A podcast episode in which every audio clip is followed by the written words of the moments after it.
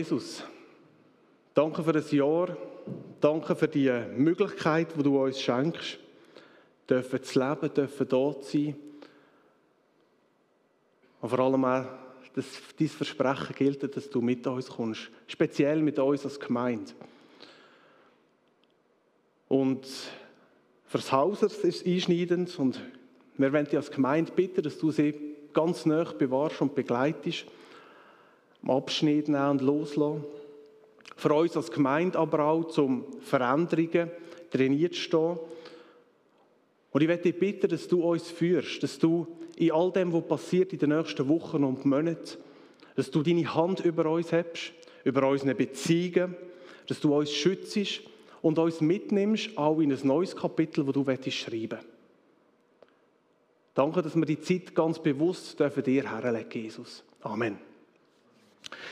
Ja, das war mir ein Anliegen, dass das Teil wir aber selbstverständlich zack auf die Jahreslosung und jetzt ähm, darfst du mir die Folie bringen. Die Jahreslosung steht im 1. Mose 16, Vers 13 und ist ein bisschen ähnlich wie eine Gruppe von Gelehrten immer pro Jahr so ein Wort vom Jahr küren. Genauso ähnlich passiert es mit der Gruppe von Christen aus verschiedenen Denominationen. Das ist eine Gesellschaft und die tun quasi den Vers vom Jahr küren, wo sie denken, dass er ganz speziell prägend kann sein für uns Christen. Und der Vers ist es, wo sie ausgesucht haben. Das ist übrigens nicht das ist schon vor drei Jahren haben sie den ausgesucht. Und gleich finde ich, es, ist, es steckt so eine tiefe Worte drin. Und ich wünsche mir so fest, für uns, für dich, dass die Worte, das, was da drin steht, dass das dein Herz erfüllt. Dass du es in dem Herz kannst aufnehmen und dass eine Gelassenheit und ein Frieden durch die Worte in dein Leben hineinkommt. Eine Freude auch, ein Gespanntsein mit dem Gott unterwegs sein im nächsten Jahr.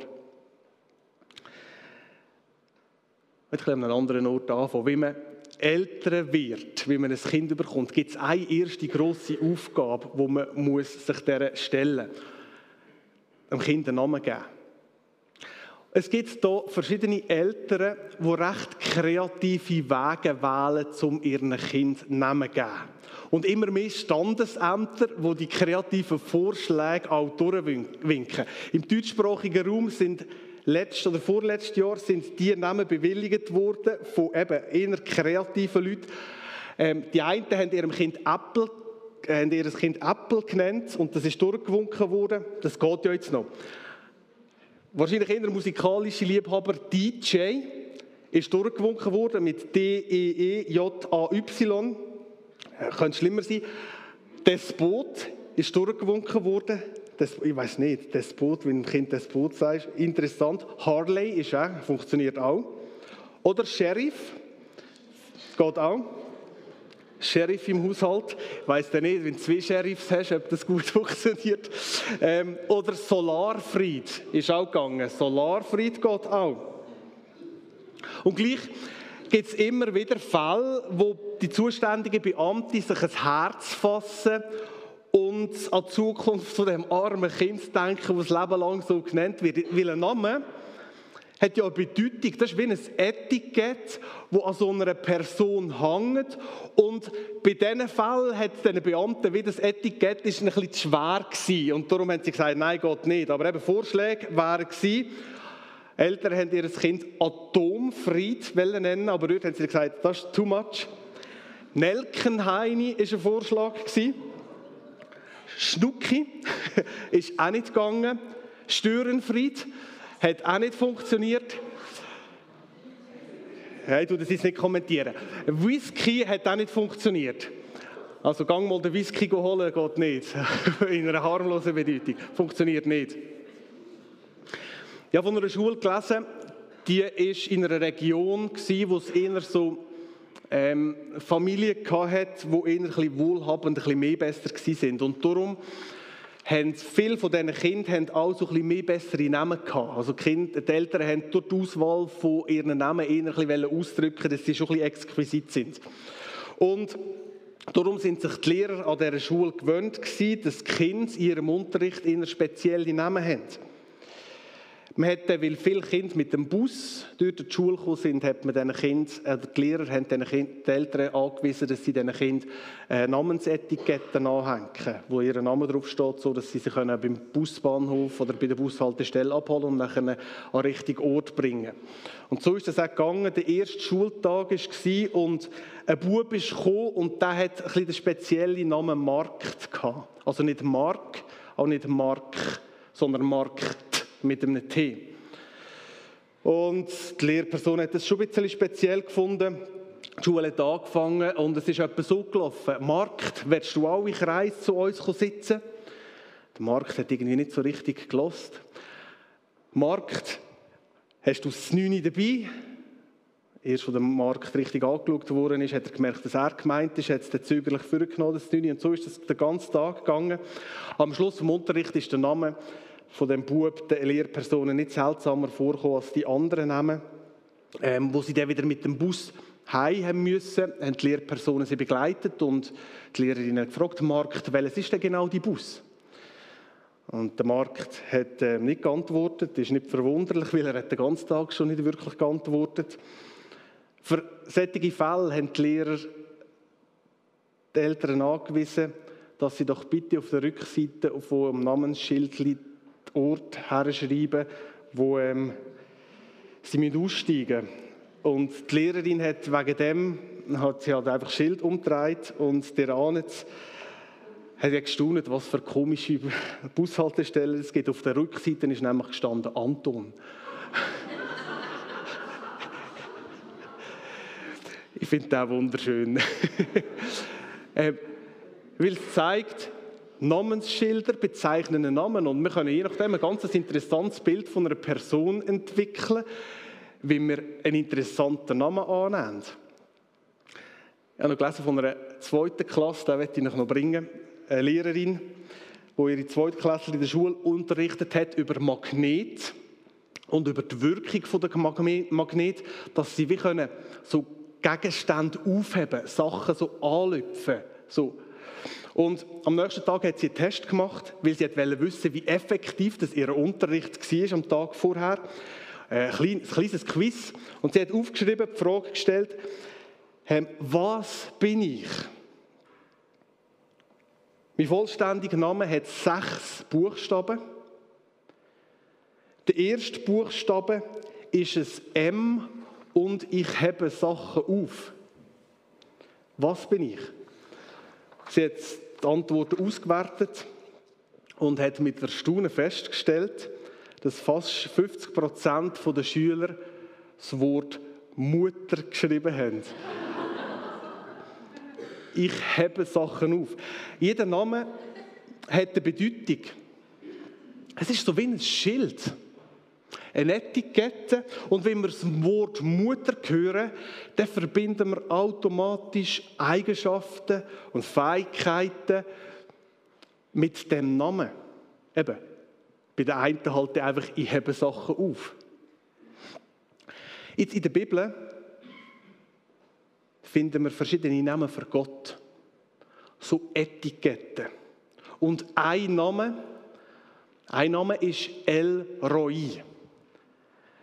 Jetzt, das hat nichts mit dem Pellet zu tun. Die, die das in den letzten Wochen ein bisschen verfolgt haben, ist nicht ähm, Spanisch ist oder Portugiesisch, ist auch nicht Französisch, sondern es ist Hebräisch und heißt der Gott, wo mich sieht.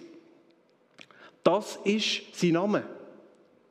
Das ist sein Etikett, sein Namensschild. Es ist nicht irgendetwas speziell Exquisites, etwas außergewöhnlich Abgehobenes, ist auch nicht ein Gott, der Sachen aufhebt, sondern sein Name ist der Gott, der mich sieht. Und es gewinnt eine spezielle Bedeutung, wenn wir verstehen, in was für einem Zusammenhang dass der Name von Gott in der Bibel so gebraucht worden ist. Silvana hat es schon ein bisschen vorweggenommen. Die Situation ist die, wir haben Abraham und wir haben Sarah. Und der Abraham und Sarah, die haben von Gott eine Verheißung bekommen. Gott hat ihnen gesagt, ihr werdet Nachkommen haben. Und zwar Nachkommen bis an Bach runter. Aber sie haben keine Nachkommen gehabt. Sarah ist nicht schwanger geworden. Und sie hat langsam angefangen nerven. Sie ist zehn Jahre, ist wirklich nichts passiert. Und dann, eines Tages nach diesen zehn Jahren hat sie eine Idee gehabt. Ihre Idee war, ah, ich habe ja eine Sklavin, Tagar. Jetzt machen wir es doch ganz einfach so. Die Sklavin, die gehört ja mir. Jetzt gebe ich die Sklavin an meinen Mann, an Abraham, als Nebenfrau, als Zweitfrau und dann werden die miteinander schlafen und dann wird sie wahrscheinlich ein Kind bekommen. Aber weil sie mir gehört, wird das Kind ja dann selber auch mir gehören. Ist irgendwie logisch, oder? Und so ist es passiert. Sie hat es gemacht der Abraham hat mit der Hagar geschlafen und die Hagar ist schwanger geworden. So, ich stelle euch mal vor, wie das für die Hagar war. In was für einer Situation das dort Hagar drin war. Die war Sklavin, ihr Leben lang unterworfen einer Herrin, der Sarah. Und jetzt hat sie müssen, weil Sarah das so hat wollen, hat sie müssen mit dem Abraham schlafen. Ich weiß nicht, wie viel das der, der Fun-Faktor Fun war für die, für die Hagar, aber auf jeden Fall, was sie sicher gewusst hat, ist, da ist nicht ein Mann, wo jetzt ein Kind mit mir wette. Das ist nicht ein Mann, der die Zukunft mit mir plant, sondern weil die Nabelschnur von dem Kind trennt ist, der wird das Kind schnurstracks in die Schoß von meiner Herrin wandern und ich, ich habe den ausdient. Beziehungsweise ich, ich tue den wieder zudienen. Ich bin dann wieder Sklave von der Herrin. Aber mir bringt es überhaupt nichts. Und jetzt nicht nur das. Nicht nur, dass die Situation schwierig wäre. Sarah hat überhaupt nicht geschätzt, was Hagar da macht. Zara ist überhaupt nicht dankbar der Hagar gegenüber, sondern es hat sich ein richtiger harter Konflikt zwischen diesen Frauen entwickelt. Die Hagar hat sicher auch Verantwortung getragen, aber am Schluss heißt es, Hagar sagt, das halte ich nicht mehr aus. Ich haue ab. Und Hagar flüchtet in die Wüste, schwanger, im Sinn von lieber, also meine, wenn jemand in die Wüste flüchtet, lieber sterbe in der Wüste, als dass ich das weiter muss aushalten muss. Das ist die Situation von der Hagar. So, und jetzt heißt es dort im 1. Mose 16, und da könnt ihr vielleicht mitlesen, aber der Engel des Herrn fand sie bei einer Wasserquelle in der Wüste, nämlich bei der Quelle am Weg nach Schur. Der sprach zu ihr, also der Engel, Hagar, Sarais Magd, wo kommst du her und wo willst du hin? Sie sprach, ich bin von Sarai, meiner Herrin, geflohen. Und der Engel des Herrn sprach zu ihr, kehre wieder um zu deiner Herrin und demütige dich unter ihre Hand. Und der Engel des Herrn sprach zu ihr, ich will deine Nachkommen so mehren, dass sie der großen Menge wegen nicht gezählt werden können. Weiter sprach der Engel des Herrn zu ihr, siehe, du bist schwanger geworden und wirst einen Sohn gebären, dessen Namen sollst du Ismael nennen, denn der Herr hat dein Elend gehört. Ismael heißt, der Herr hört oder Gott hört. Er wird ein Mann wie ein Wildesel sein, seine Hand wider jedermann und jedermann Hand wider ihn. Und er wird sich all seinen Brüdern vor die Nase setzen. Und sie nannte den Namen des Herrn, der mit ihr redete, du bist ein Gott, der mich sieht. Denn sie sprach, gewiss habe ich hier, hier hinter dem her gesehen, der mich angesehen hat. Also Tagar, die ist auf der Flucht und jetzt rettet Gott durch einen Engel zu der Hagar. Und das, was Gott sagt, ist, und das ist interessant. Er sagt nicht, Hagar, schau mal einmal, ich habe dir ein neues Zuhause vorbereitet, in einem Land, du wirst eine gute Familie haben, es wird dir gut gehen. Er sagt auch nicht, schau Hagar, drei Kilometer Richtung Osten hat es eine Oase und dort wirst du ein Zuhause finden und dort wird es dir gut gehen. Nein, er sagt dir drei Sachen. Er sagt dir im Vers 8, das, was da unterstrichen ist, kehr wieder um. Gang zu der Sarah und tu dich ihr unterordnen. Und dann ist das erste Mal, wo der Engel durchschnauft. Wir merken das, weil in der Hoffnung für alle kommt das nicht so vor. Es ist ein bisschen störend, der, der, der Lesefluss stört sich, aber der Engel fährt immer wieder an schwätzen. Es gibt dort wie eine kurze Pause. Und darum ist die Frage, ja, wie reagiert der, bis der Engel wieder weitermacht, wie reagiert der Hagar auf das? Äh, wir sehen, sie reagiert überhaupt nicht. Ich meine, ist ja logisch, ist ja verständlich, wenn der Engel sagt, gang wieder zurück. Das ist ja genau das, was sie überhaupt nicht wollte. Wegen dem ist sie ja geflüchtet. Wegen dem ist sie in die Wüste gegangen, weil sie die Nase gestrichen, aber so etwas von gestrichen Volk hat von der Sarah und vom Abraham. Und doch sagt der Engel, gang zurück. Dreimal setzt der Engel an. Dreimal sagt der Engel etwas. Das erste Mal sagt er eben, gang zurück. Und das zweite Mal sagt er, ah, übrigens noch etwas, im Vers 10 findet ihr das. Äh, noch etwas, du wirst, ich sage es jetzt in eigenen Worten, du wirst viel Kind bekommen, du wirst Kindeskind haben, du wirst Mutter werden von einem Stamm, du wirst Weltgeschichte schreiben mit deinen Kindern zusammen. Und das schnuff wieder kurz durch, weil das setzt der Engel nachher noch einmal an. Und ich meine, die erste Nachricht kann man sagen, ja, ist ja schon verständlich, dass ähm, Hagar da nicht gerade Luftsprünge macht. Aber jetzt müssen wir doch eigentlich sagen, das ist doch eine positive Nachricht, oder? In der vor uns können wir das nicht vorstellen, aber in dieser Zeit, wenn jemand gekommen ist und, und jemand eine Mutter geworden ist von einem Volk, von einem Stamm, das verheißen worden ist, das ist eine grossartige Nachricht, das ist eine Million. Das ist ein Jackpot, oder? Und gleich, wie reagiert sie? Nichts. Sie bleibt still. Warum?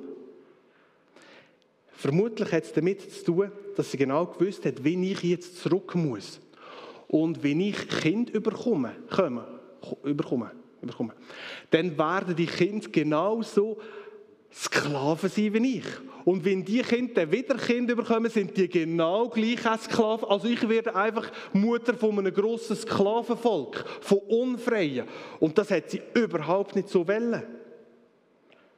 Und darum, vermutlich genau darum bleibt sie still. Und dann sagt der Engel noch etwas Drittes. Er sagt im Vers 11 verschiedene Sachen. Er sagt unter anderem, die Sohn wird wie ein wildes Tier sein. So heißt es in der einen Übersetzung. Die Luther-Übersetzung braucht das Wort Wildessel, die ursprüngliche Form Wildessel. Also die Sohn wird wie ein Wildessel sein. Also, ich weiß nicht, wie es euch geht. Aber wenn jetzt mir ein Engel würde vor der Tür stehen und mir würde Verheißung geben und sagen, hey, dein Sohn wird wie ein Wildessel sein, aber ich würde sicher nicht Luftsprünge machen. Sondern ich würde eher so denken, ja, ich hätte, ich hätte eher so ein bisschen die zahme Variante, hätte ich gerne gehabt. So die pflegeleichte Ausgabe, bitteschön. Aber interessanterweise ist genau das der Punkt, wo Hagar reagiert.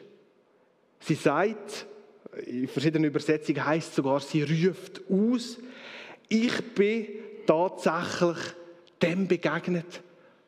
Du Gott, du siehst mich. Ich bin dem begegnet, der, wo mich sieht. Und sie nennt Gott El Roy, der Gott, wo mich sieht.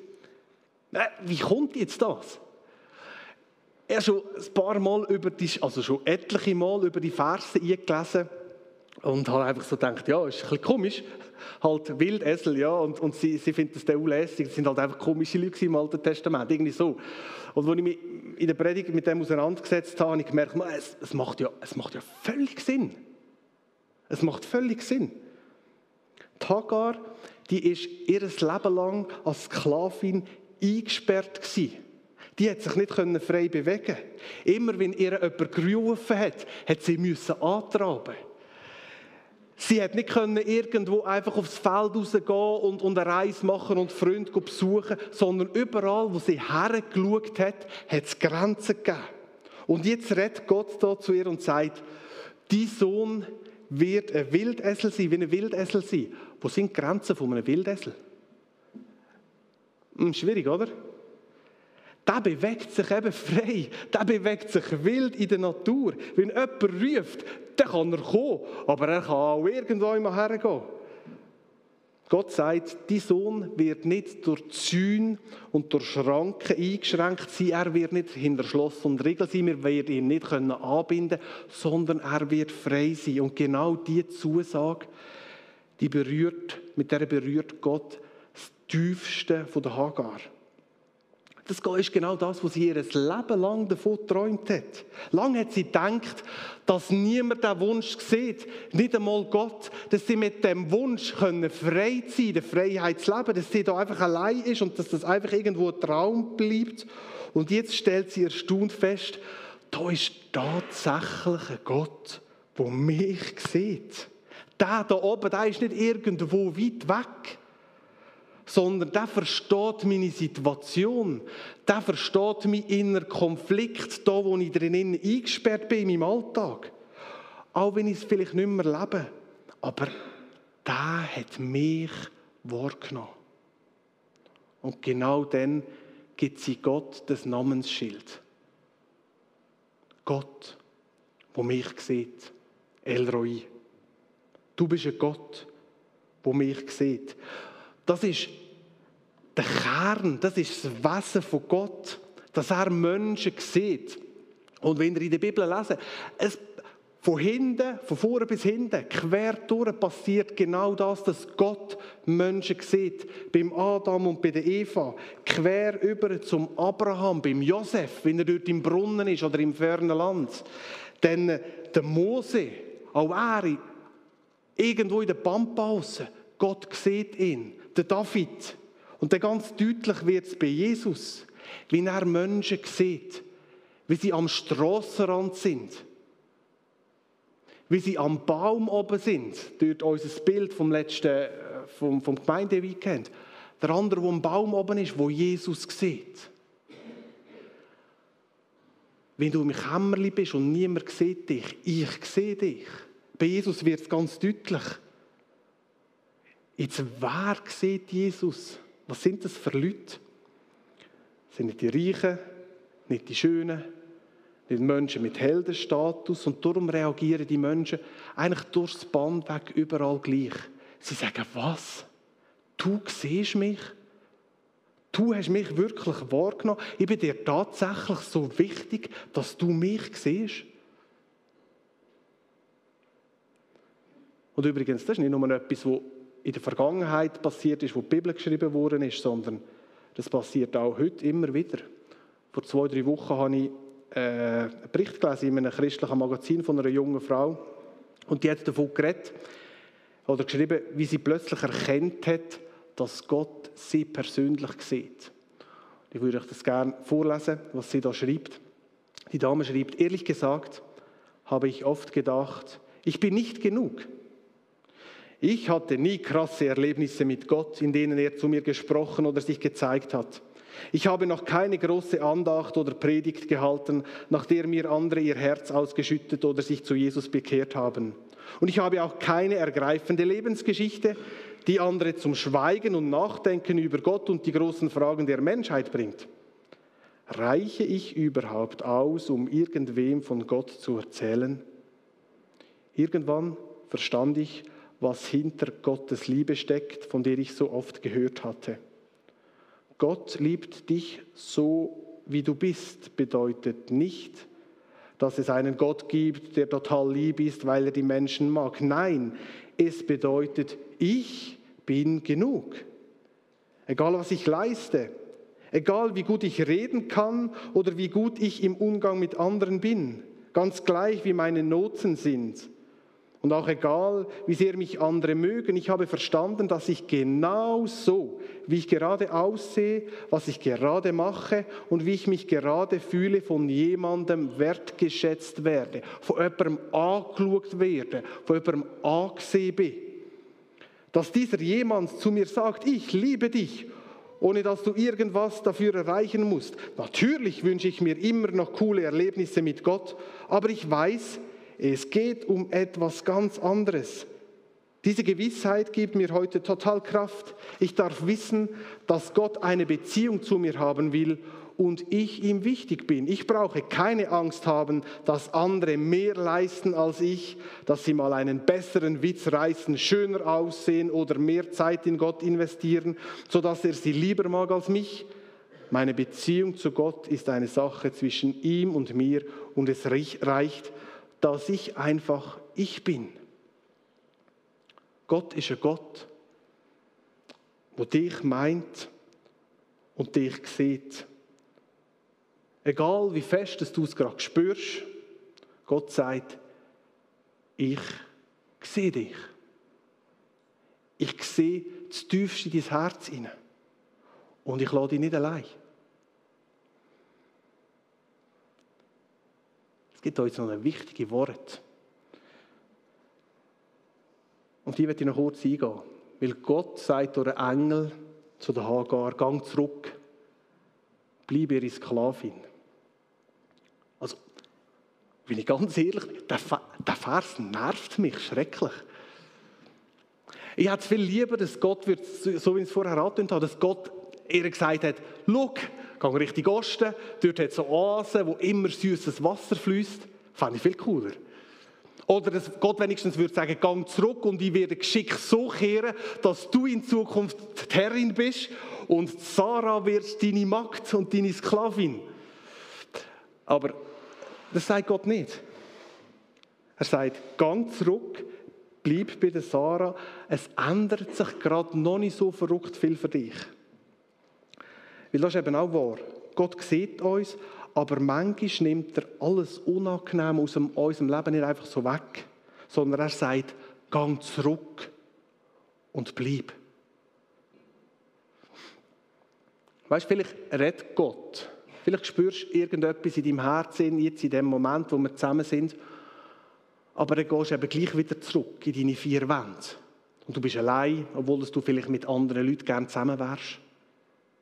Oder du gehst zurück und es ist sehr anstrengend bei dir daheim, weil das Zusammenleben mit einer anderen Person oder mit anderen Personen sehr schwierig ist, viel Kraft kostet. Es gibt so viele Situationen, wo wir am liebsten wie Hagar davon springen und davonlaufen, wo wir sagen, am liebsten wette ich weit weg. Und Gott sagt, gang zurück. Bleib bei dieser Aufgabe.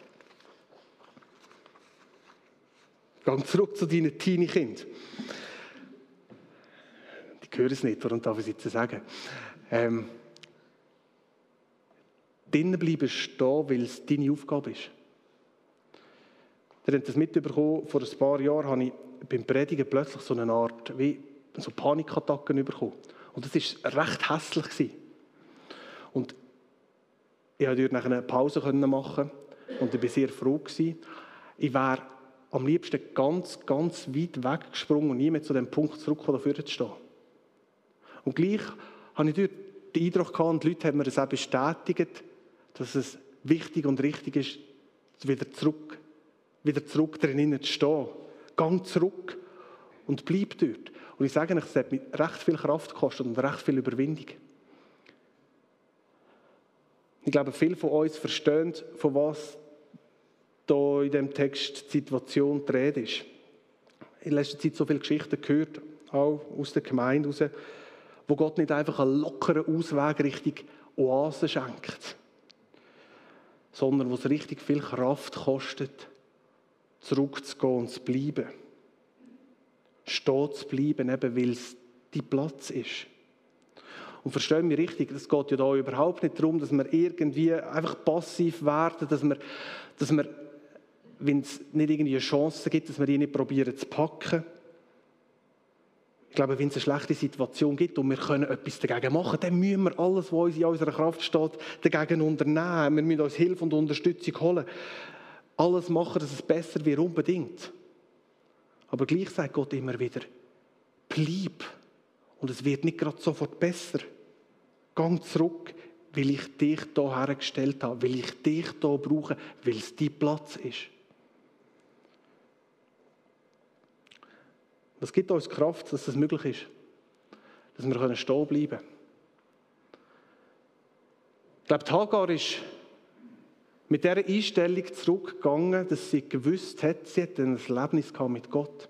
Sie hat gewusst, der Bonhoeffer hat es so gesagt, er hat gesagt, es ist nicht das Letzte, sondern es ist das Vorletzte.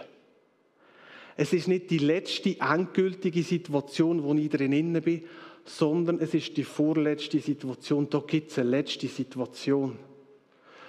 Gott hört nicht auf, immer wieder in solchen schwierigen Situationen Leben zu schaffen.